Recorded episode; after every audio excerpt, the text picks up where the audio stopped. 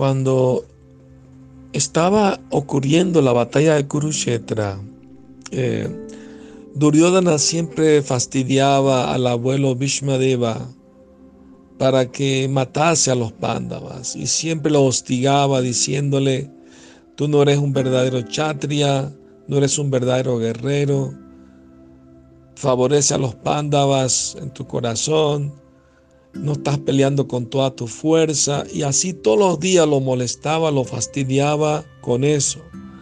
Hasta que un día el abuelo Bhishmadev, aunque en su corazón él es un devoto puro de Krishna y ama a los Pandavas, pero por cosas del destino le tocó estar en el lado equivocado, el lado de Duryodhana, porque él le hizo una promesa a su padre Maharaj Shantanu de que quien quiera que estuviera en el trono él lo iba a defender y apoyar.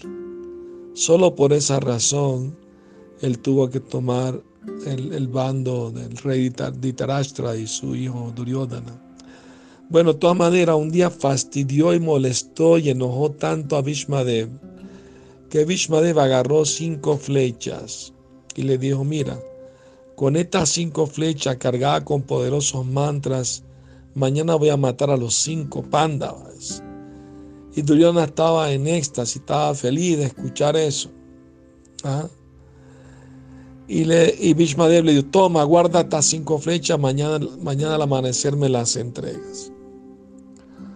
Esa misma noche Krishna mandó a Arjuna al campamento de Duryodhana con la instrucción de que le pidas, pídele a Duryodhana que te entregue esas cinco flechas, ya que tú una vez le salvaste la vida y él te ofreció una eh, un deseo, dile que ahorita es el momento de pedir lo que Él te prometió y que quiere esas cinco flechas.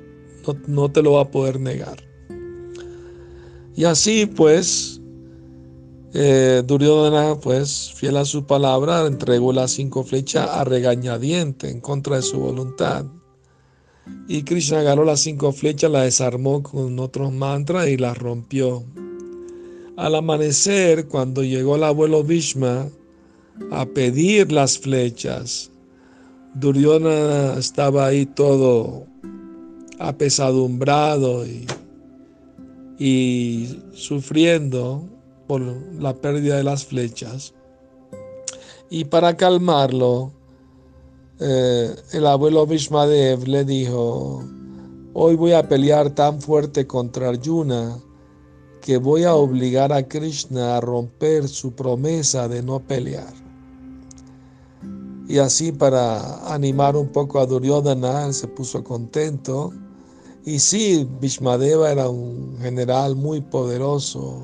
Nadie podía ser más hábil que él con las armas y las artes marciales. Y atacó con tanta fiereza a Arjuna con sus flechas que Arjuna estaba mal herido y desesperado. Entonces Krishna se bajó de la cuadriga y agarró la rueda rota de un carruaje y se iba a lanzar contra Bhishma, rompiendo así su promesa de no pelear activamente en la batalla. Arjuna corrió tras de Krishna y trató de, de detenerlo agarrando sus, pies. ¿ah? Han visto, me imagino, esa bonita pintura.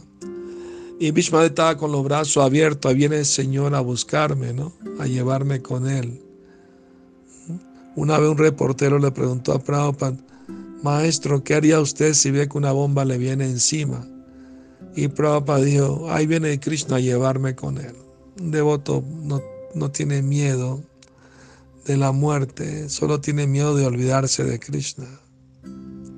Bueno, entonces, pero justo en ese momento en que Krishna estaba a punto de romper su promesa, sonó la caracola dando a entender que se acabó la batalla por, el, por ese día, ya que cuando se pone el sol ya no pelean más. Entonces, por esa razón, Krishna dice en el Bhagavad Gita a Arjuna, Kauntiya Pratijanehina me bhakta pranashyati. Arjuna declara al mundo que mi devoto nunca será vencido. ¿Por qué no lo declara el mismo Krishna? ¿Por qué le pide a Arjuna que lo haga? Porque Krishna está a punto de romper su promesa no solo para proteger a Arjuna, sino para mantener la palabra de su devoto puro, el abuelo Bhishmadev, intacta. Para Krishna era más importante que sus devotos puros, sus palabras fueran más ciertas que la suya propia. Entonces, por esa razón, Krishna pidió a Arjuna que declarase eso, porque si su devoto lo declara, él se siente más obligado todavía. Que tengan bonitas noches y sueñen con Krishna. Hare Krishna.